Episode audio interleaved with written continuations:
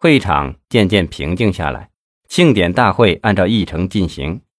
先是由商务部的领导致贺词，接下来是市长李先法的讲话。他着重强调了这次庆典大会的意义和作用。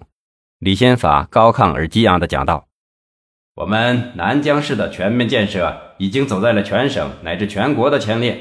相信在中央的精神指引下，在省委省政府和市委市政府的领导下，在全市人民的共同努力下，南江市一定能建成一个经济发达、社会稳定的商业城市，一定能为繁荣我省的经济做出突出的贡献。”李先法讲话完毕，全场如雷般的掌声经久不息。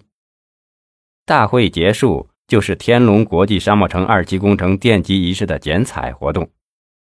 礼仪小姐手托瓷盘，每个瓷盘的红绸都打着一个巨大的花结，里面还放着一把剪刀。费庆奇知道，现在搞大型庆典仪式的规矩是要给剪彩的头头每人发一把金剪刀。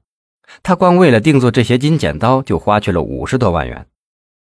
剪刀分发到庞统一和来宾共二十六个人的手上，剪完后都递给了各自身后的随从。向丽也分到了一把，但他剪完彩后，把剪刀又放回了礼仪小姐的托盘里。小姐低声的提醒他，剪刀要自己收好。向丽只好又拿起来，递给了不远处的米特朗。这套繁琐的程序进行完。继而是领导及工程主要负责人的演讲。先是市委副书记、市长李先法代表市委市政府发表了一通感情真挚的祝词，接着是这项工程副总指挥、常务副市长欧阳新讲话，最后是工程承建者费庆奇代表乙方做了一番慷慨激昂的答词，气氛很热烈，感情很融洽。发完言，费庆奇走到向丽的身边，微笑着说：“向总。”你其实才是真正的乙方啊！我只不过是代你发言嘛。站在另一边的省委书记庞统一好像听到了费庆奇的说话，他朝这边看了看。李先法观察到了这个细节，忙走到向丽的面前说：“向总，过来一下，我给你介绍一下。”向丽不好意思的被李先法引领到庞统一的面前。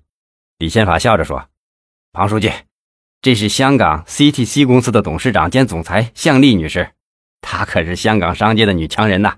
现在她的子公司分布亚洲、欧洲不下三十家。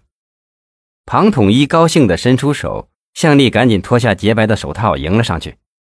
庞统一软软地捏住说：“啊，是吗？真看不出啊。”向丽白嫩的脸上泛起一片红云，用柔柔的口气说：“理事长过奖了，我哪有那么厉害呀？还不就是为了混口饭吃吗？现在公司是朝不保夕呀。”费庆奇恰到好处的在一旁打着圆场，好，各位领导，各位来宾，现在咱们还有一个程序，完了我们回去就用餐。最后的程序是奠基，每个领导发了一把扎着红绸的铁锹，又给了一双洁白的手套，准备好了，这才依次的走向那块奠基石。随之，挂在挖掘机壁上的串串鞭炮率先响了起来，霎时间锣鼓敲得震耳欲聋，气球飞得满天都是。鲜花汇成了海洋，掌声撕裂了天空。领导们开始象征性的往基石处添土，数千只鸽子不知从哪放了出来，齐刷刷的飞向了天空。鞭炮声过后，乐队还吹得震天响，会场上不少观众还捂起了耳朵。费庆奇被震得头发昏，他心想：现在一些领导人一退下来，耳朵就不好使了，盼着根子就在这儿吧。但是高潮还在后面。等领导重新回到主席台时，高空腾起了十八只热气球，十八个驾驶员全是穿着红色礼服的小姐，即兴的表演起了天女散花。五彩的鲜花一团团、一簇簇、一片片、一瓣瓣的从天空落下，地上、桌子上、身上、头上，不一会儿就撒满了各式各样的鲜花，整个会场都成了一个大花园。看热闹的人们欣喜万分，这样奢华的场面，这样豪华的方式。令许多人瞠目结舌。李千法走到费庆奇跟前，把他拉到一边问：“你搞那么多花架子做什么呀？”费庆奇不以为然地说道：“这点算什么呀？午餐分北京和省里的来宾，全都到华都温泉山庄，有你和文艺，还有我作陪。其他的来宾都到锦都大酒店，由欧阳新和潘先进他们应酬。饭后我还给领导和来宾们都准备了金狐狸皮草一件，IBM 手提电脑一台呢。李先法说：“没必要搞这么大的谱吧？我看还是招待好就行了。现在是非常时期，我怕这样太招摇了，会引起有关领导的注意的。”费庆奇摆摆手，小声地说：“我的舅舅，这点算什么呀？现在生意场上都兴这样，这些人能让咱请来多不容易啊！特别是北京来的这些人。”个个都是爷，以后进京城找他们办事就好办多了。我为什么今天非要摆这么大的场子呢？